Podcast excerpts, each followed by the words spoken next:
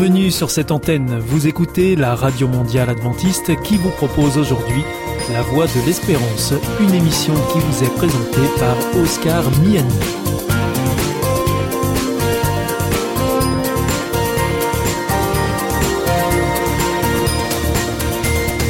C'est avec grand plaisir que je vous retrouve sur notre antenne. Encore une fois, soyez les bienvenus à l'écoute de La Voix de l'Espérance, notre émission quotidienne de 30 minutes qui vous est présentée par Oscar Miani.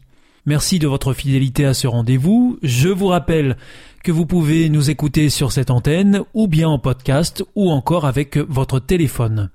Aujourd'hui au programme Parole solidaire, un moment d'information humanitaire avec ADRA, l'agence de développement et de secours adventiste, et pour conclure cette émission, vous retrouverez un moment de témoignage avec C'est vous l'histoire.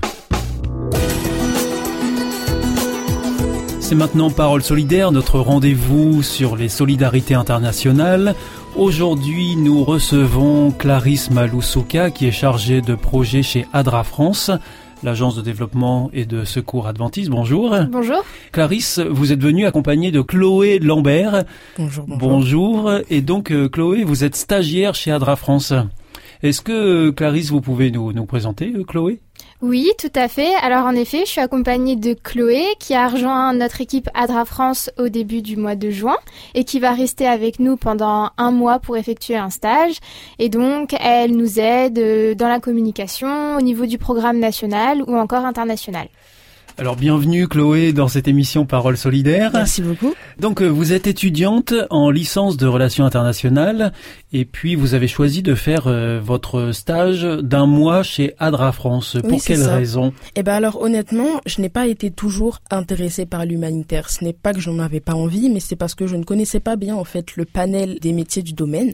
C'est dans mon église adventiste du septième jour que j'ai pris connaissance des diverses actions que l'on pouvait avoir. C'est ainsi en fait que j'ai appris euh, les différents programmes et c'est comme ça que j'ai décidé de me tourner vers l'humanitaire et que j'ai trouvé mon stage actuellement à Adra. Qu'est-ce qui vous plaît chez Adra? Ce qui me plaît chez Adra, c'est déjà la diversité des projets, la cohésion qu'il y a entre l'équipe. C'est quelque chose que je remarque et qui fait plaisir en fait quand j'arrive le matin. Les, les, les, travaux sont vraiment intéressants et la connexion qu'il y a avec les bureaux du monde entier sur euh, de très beaux projets qui incarnent des valeurs humaines sont vraiment importants pour moi. Oui, la question des valeurs euh, est importante pour vous. C'est ça vraiment. Euh, vous pouvez nous rappeler euh, justement les, les, valeurs que défend Adra? Eh bien, c'est justice, compassion et amour. Et je pense que ces trois mots, pour moi, sont la définition même de ce qu'est l'humanitaire, parce que le but, en fait, est d'atteindre un monde plus juste où chacun pourrait y être traité en humain. Et c'est la compassion et l'amour, en fait, qui nous permettent d'atteindre ces objectifs. Et alors, vous attendez quoi de, de ce stage chez Adra France? Eh bien, mon but, en fait, est vraiment d'acquérir le plus de compétences possibles dans le domaine, de découvrir énormément de choses, de thématiques, et euh, que je puisse repartir en ayant compris déjà ce que je veux faire après, et comprendre les différents programmes, les différentes actions menées sur le terrain en France et à l'international. Et alors donc euh, l'humanitaire, Chloé, pourrait devenir euh, une future orientation professionnelle? Oui, je pense. Je suis pas encore fixée maintenant, mais j'y pense sérieusement. Alors donc vous venez euh, Chloé euh, nous parler de ce stage que vous faites euh, chez Adra France, mais cependant même si vous n'avez pas encore d'expérience en la matière, vous vous intéressez à un sujet en particulier, c'est celui de l'autosuffisance en Afrique. Oui c'est ça. pourquoi Chloé? Eh bien je fais partie d'une association qui représente l'Afrique dans mon dans mon établissement et tout au long de l'année les divers événements que l'on a eu, les conférences, nous avons beaucoup abordé ce sujet et c'est quelque chose qui m'attire vraiment parce que c'est l'un des enjeux les plus importants qu'il y a sur euh, le continent actuellement. Euh, l'enjeu de l'autosuffisance est quelque chose dont il faut parler parce que ça fait partie du passé, du présent, mais surtout du futur de l'Afrique. Qu'est-ce que vous pouvez nous dire euh, précisément sur ce sujet-là et sur l'action humanitaire qui peut s'y greffer? Tout d'abord, déjà, je pense qu'il est important de rappeler que euh, l'Afrique est un pays qui regorge énormément de ressources. On l'oublie parfois, mais par exemple, le Congo est l'un des pays qui en a énormément, avec euh, des réserves de cobalt et de coltan qu'on retrouve dans nos appareils électroniques. Mais même si ces pays euh, ont parfois énormément de ressources dans leur dans leurs terres, ce sont aussi des pays parfois qui dépendent énormément d'importations alimentaires venant de l'extérieur. Je peux citer par exemple les exemples de l'Algérie ou de l'Égypte qui importe pratiquement plus de la moitié du blé, bah justement, de l'extérieur. Et c'est quelque chose qui est très très problématique en temps de crise, comme on peut voir actuellement avec la crise ukrainienne, mais aussi euh, dans des crises environnementales et écologiques. Parce que justement, ça aussi c'est un problème. L'Afrique est l'un des continents qui subit le plus les conséquences du changement climatique. Et donc euh, ça les met euh, souvent en difficulté Oui, justement, c'est uh-huh. aussi un problème. Le cas de Madagascar, justement, étant des, une des situations que j'ai étudiées en classe et aussi euh, à ADRA. Oui. Ces trois dernières années, juste pour faire un bilan global, uh-huh. l'Afrique a subi énormément de, de, catastrophes naturelles. Des inondations en Somalie, au Soudan du Sud, en Ouganda, des sécheresses à cause de l'avancée du désert en Afrique de l'Ouest, mais aussi en Namibie, des cyclones à Madagascar par exemple. Et ça affecte énormément les plantations, ça affecte les sols et les populations, et ça euh, bah, détruit en fait l'agriculture qu'il y a sur le terrain. Et donc vous, vous pensez que la réponse humanitaire est une solution justement pour euh, aider l'Afrique à se sortir euh, de ces crises? Ah oui, totalement, parce qu'il y a des, des actions déjà d'urgence à faire sur place quand ces catastrophes viennent de se passer, mais aussi de développement parce qu'il faut aussi apprendre aux populations locales des techniques d'agriculture, je dirais, intelligentes qui permettent en fait de développer et d'utiliser les sols mais sur le long terme et donc de pallier du coup aux problèmes de, catastrophes naturelles causées par le réchauffement climatique. Alors justement, je me tourne vers euh, Clarisse Maloussouka. Euh, lors d'une émission précédente, euh, vous aviez évoqué à ce micro un projet, notamment avec Madagascar. vous pouvez nous, dire où ça en est, Clarisse, ce projet? Oui, tout à fait. Alors pour rappeler que Adra France intervient beaucoup à Madagascar, on a un très bon partenariat avec le bureau et malheureusement euh, ce pays fait face euh, à des catastrophes de plus en plus récurrentes et c'est un pays qui dépend énormément de l'agriculture. Et aujourd'hui, on constate que 1,3 million de Malgaches sont confrontés à une importante insécurité alimentaire. Et donc, on a mené un projet, notamment en collaboration donc avec une fondation française, la Fondation La Cause, qui est notre principal bailleur dans ce projet. Et c'est un projet à destination de deux orphelinats à Mananjari. Et donc oui, ça a fait euh, l'objet d'une précédente émission puisque ces deux orphelinats ont été fortement impactés suite aux différents cyclones qui se sont passés au début de l'année 2022 et donc on a mené un projet en plusieurs phases. Donc une première phase qui s'est déroulée entre mars et mai de distribution alimentaire dans les deux orphelinats pour permettre autant aux enfants qu'au personnel et eh bien tout simplement d'avoir des denrées alimentaires pour survivre. Et une deuxième phase euh, de réhabilitation des bâtiments et des moyens de subsistance. Et donc il y a quelques semaines, on a eu un expert qui est venu sur le terrain pour évaluer les dégâts, nous faire un compte rendu et donc les travaux vont bientôt démarrer et euh, notamment les moyens de subsistance, donc tout ce qui est poulailler, verger, culture qui était présente dans les deux centres, vont pouvoir petit à petit être euh, ben, remis en état pour permettre au personnel et aux enfants d'être à nouveau autosuffisants et de ne surtout plus dépendre en fait des distributions alimentaires qui viennent de l'extérieur. Donc voilà, le, travail est, en route, hein, est en cours. Et puis, euh, bah donc vous venez nous parler euh, régulièrement de projets à ce micro, et c'est bien aussi de nous faire un compte rendu sur euh, l'avancée des travaux, comme vous le faites là à l'instant, Clarisse. Merci. Chloé, je me tourne à nouveau vers vous parce que il y a aussi un autre projet à Madagascar qui est accompagné par ADRA. Oui, exactement. Il y a un projet qui est en cours, qui est mené par ADRA International, qui vise vraiment à renforcer la résilience des populations locales et les aider dans la recherche de nouvelles techniques agricoles. Le sud de Madagascar, comme l'a dit Clarisse, dépend énormément de l'agriculture et a subi de grandes sécheresses, ce qui a euh, apporté une baisse des pluies. Et c'est vraiment très contraignant. Et justement, ADRA accompagne les populations locales dans cette recherche en fait de nouvelles techniques euh, afin qu'elles puissent trouver de, nouvelles techniques agricoles, mais qui réduisent aussi les gaz à effet de serre, et en même temps qui pourraient leur permettre de s'adapter aux impacts du changement climatique. Cette initiative montre vraiment les efforts qui doivent être pris en termes de développement euh, international afin de pouvoir en fait faire barrière, au moins à l'échelle locale, aux impacts du réchauffement climatique tout en atteignant l'objectif, c'est euh, l'autosuffisance alimentaire, c'est ça hein Exactement, c'est exactement ça. Voilà. Je rappelle qu'on peut retrouver euh, toutes ces informations sur le site d'adra.fr, c'est ça, Clarisse je, je dis pas de bêtises Oui, exactement. Hum. Vous pouvez retrouver euh, certains projets, notamment dans dans la thématique des moyens de subsistance. Et puis euh, donc les auditeurs qui nous entendent et qui souhaiteraient soutenir les différentes actions euh, qu'on évoque régulièrement au, au, micro de Parole Solidaire, eh bien, ils peuvent le faire tout simplement en faisant un don en ligne.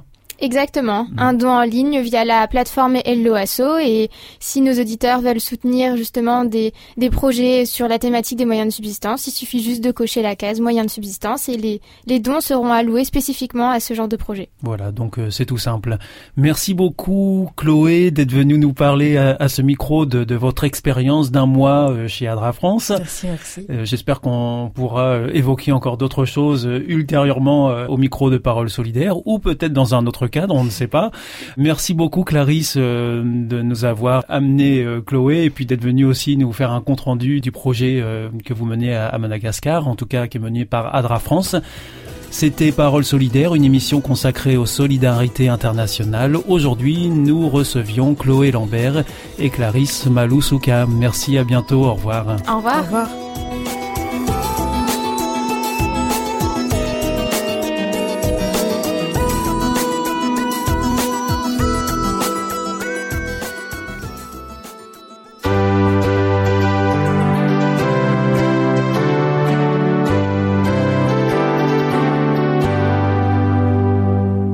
Is Adventist World Radio, the voice of hope. Hier ist Adventist World Radio, die Stimme der Hoffnung. Questa è la radio mondiale adventista. La voce della speranza. Le coronavirus circule encore. Les personnes âgées, immunodéprimées, malades chroniques et fragiles sont plus à risque de développer une forme grave de Covid-19. Pour elles et pour leur entourage, il est recommandé de continuer à porter le masque à l'intérieur ou dans les rassemblements. Ensemble, restons prudents. Ceci est un message du ministère des Solidarités et de la Santé.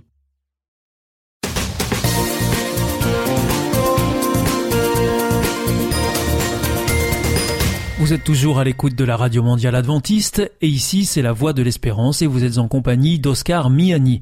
Si vous le souhaitez, vous pouvez nous demander notre grille des programmes que nous vous adresserons gratuitement. Pour cela, il vous suffit de nous adresser un mail à l'adresse suivante france awr.org. En ce qui concerne nos coordonnées postales, c'est IEBC, La Voie de l'Espérance, boîte postale 100, 77 193 Damary Lélis, CEDEX. Je vous invite maintenant à poursuivre avec un moment de témoignage dans C'est vous l'histoire. C'est vous l'histoire.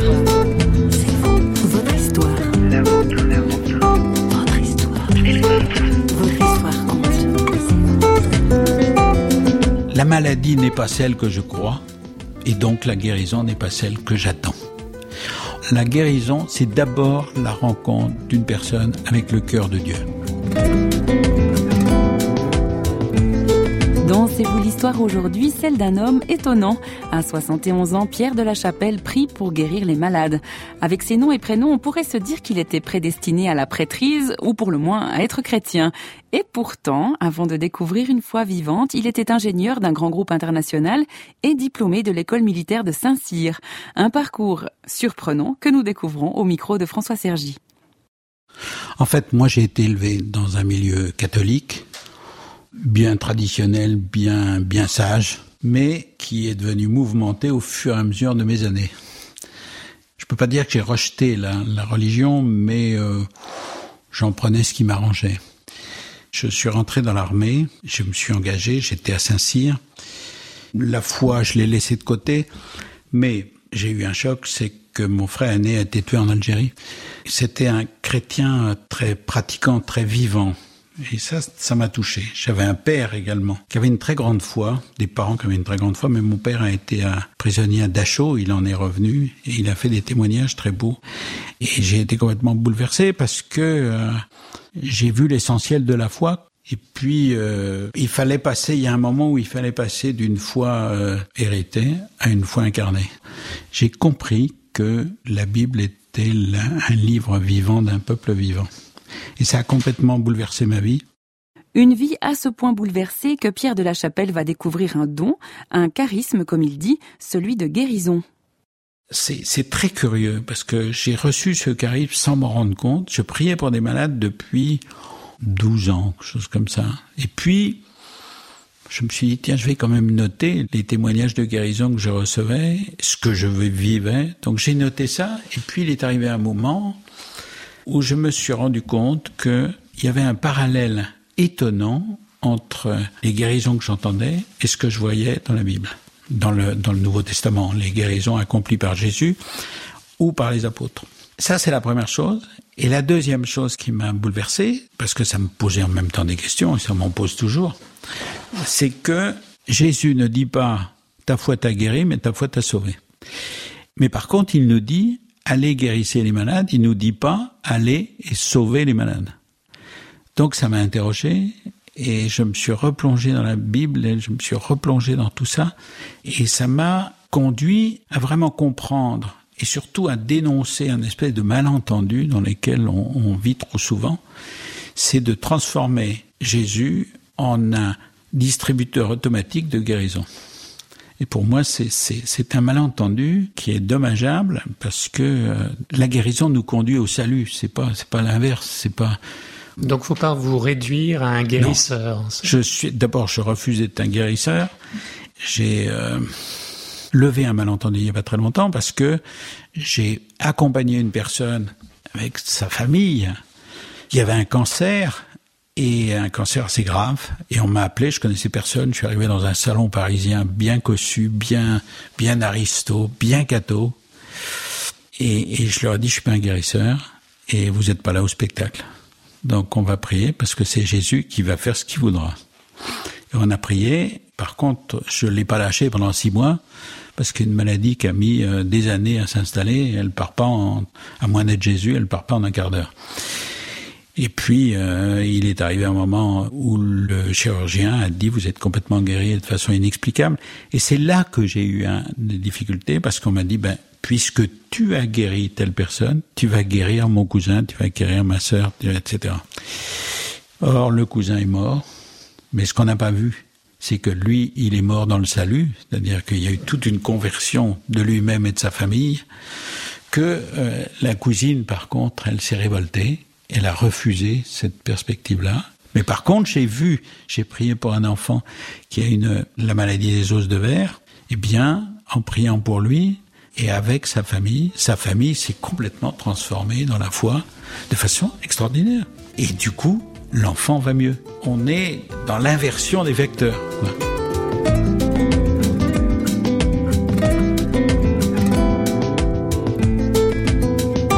Avoir reçu comme un don de guérison, c'est ça Un charisme, oui, ou un don, peu importe. Mais qui est-ce qui guérit? C'est Jésus ou c'est vous? Ah, c'est pas moi. D'accord. C'est pas moi, bien que. Alors, en quoi consiste ce don euh? Alors, d'abord, la Bible dit allez en mon nom guérissez les malades. Donc, les personnes que je guéris, c'est au nom de Jésus, c'est pas en mon nom. Ça, c'est le premier malentendu à lever. Je me suis rendu compte qu'il y avait des guérisons et que c'était des personnes pour qui j'avais prié. Et ces personnes, j'ai mis beaucoup de temps à voir le lien entre ma prière et les guérisons. J'ai mis beaucoup de temps à comprendre aussi comment ça se produisait. J'ai beaucoup prié, énormément prié, parce que c'est le cœur de ce charisme. Je n'en suis pas propriétaire. Je prie beaucoup. Je, je me suis formé, c'est-à-dire j'ai regardé les autres agir. Et j'ai fait très attention aux erreurs qu'on commet trop souvent, à savoir que je, risquais de confondre mes propres sentiments avec le désir de Dieu. Vous écrivez d'ailleurs comment savoir que les paroles que nous recevons pendant un temps de prière sont bien de Dieu et non le produit de notre imagination ou de notre désir? Eh Le seul moyen, c'est la prière. Parce que c'est l'humilité nécessaire et, et là j'ai vu l'effet de l'Esprit Saint, c'est-à-dire que je me suis vu au Jardin des Oliviers et Jésus qui me disait, bon ben, au bout d'un certain moment, on y va et on y va ensemble. Et c'est ce qui s'est passé. Et c'était plus moi. C'était plus moi qui parlais, c'était plus moi qui, c'était lui qui passait à travers moi. Ça veut mmh. dire que il faut sans arrêt, sans arrêt me recentrer sur lui, me recentrer sur lui, etc. Il faut qu'il croisse et que je diminue. Ah oui, oui, tout à fait, tout à fait.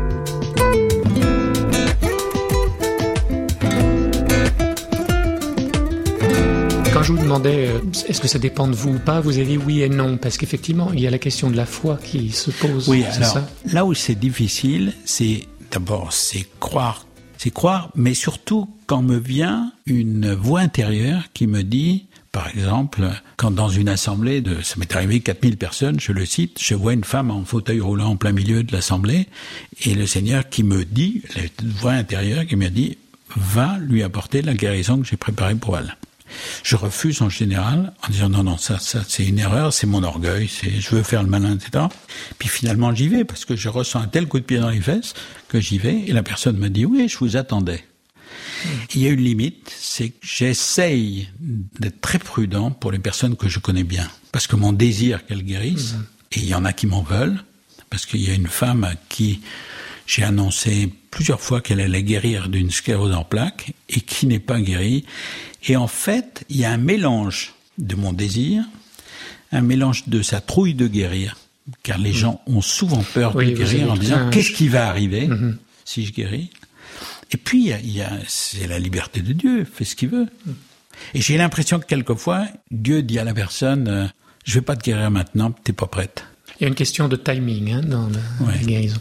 Et alors, vous avez effectivement tout un chapitre sur sortir du statu quo de sa maladie. Euh, je pense à ce malade dans les évangiles de Bethesda, là, qui euh, dans la piscine, là, et puis le, pauvre, ben, il va pas, personne n'est venu. personne n'est venu, mais ça fait plus de 30 ans qu'il attendait d'être guéri, et Jésus passe. Et, et ça, ça, ça me pose beaucoup de questions, mais heureusement que ça me pose des questions, parce que si je savais, je, je ferais du copier-coller, et je veux pas.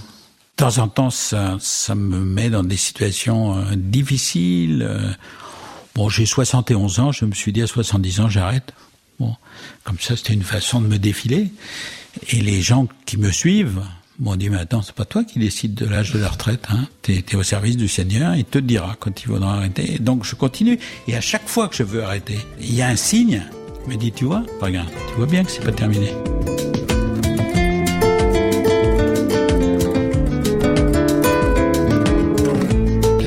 Pose, est-ce qu'on doit chercher automatiquement forcément la guérison pour soi ou pour les autres? Moi, je suis très partagé. Ma foi me dit, rien n'est impossible à Dieu. Donc la guérison est possible. Et en même temps, elle ne vient pas. Alors, ce que je dis simplement, c'est que la maladie n'est pas celle que je crois, et donc la guérison n'est pas celle que j'attends. Que mhm. Autrement dit, quelqu'un qui a un cancer assez grave, c'est pas forcément la guérison du cancer qui doit attendre c'est sa conversion, c'est sa rencontre. Car la guérison, c'est d'abord la rencontre d'une personne avec le cœur de Dieu.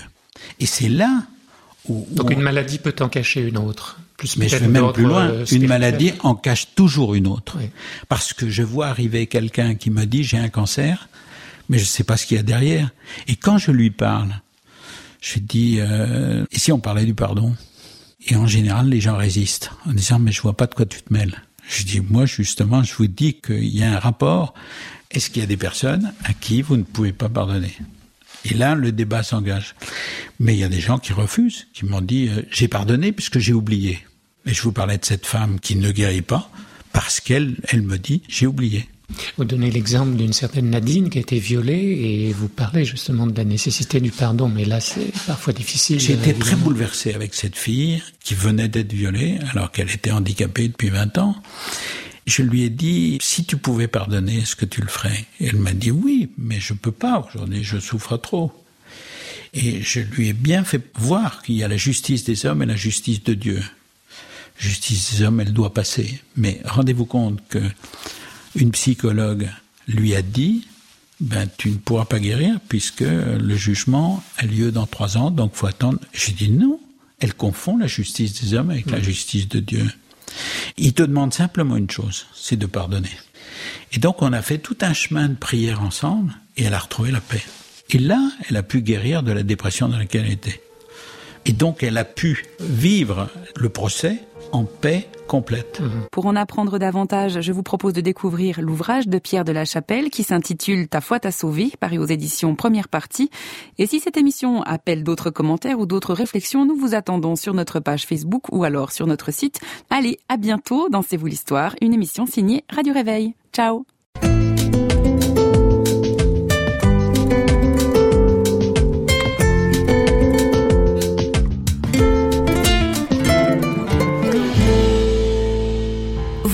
isolé, désorienté, perdu, en recherche L'IEBC, l'Institut de la Bible par correspondance, vous accompagne et vous propose des cours gratuits à suivre chez vous et à votre rythme. Retrouvez-nous vite sur www.iebc.org et vous verrez, votre vie va changer. Parce que croire, c'est la vie. Si vous souhaitez réécouter ce programme ou bien le partager avec vos amis, retrouvez-nous sur www.awr.org. Vous pouvez aussi nous suivre par téléphone, c'est très simple, depuis la France. Il vous suffit de composer le 01 80 14 44 77. Si vous êtes en dehors de France, eh bien vous composez le 0033 1 80 14 44 77. Et si vous nous écoutez depuis les États-Unis, eh bien vous composez le 1 712 432 9978. Bien entendu, tous ces numéros ne sont absolument pas surtaxés. Votre émission est pour aujourd'hui terminée. Vous écoutiez la Radio Mondiale Adventiste pour votre émission en français La Voix de l'Espérance et vous étiez en compagnie d'Oscar Miani. Je vous donne rendez-vous dès demain à la même heure pour votre nouveau programme. D'ici là, que Dieu vous bénisse. Au revoir et prenez bien soin de vous.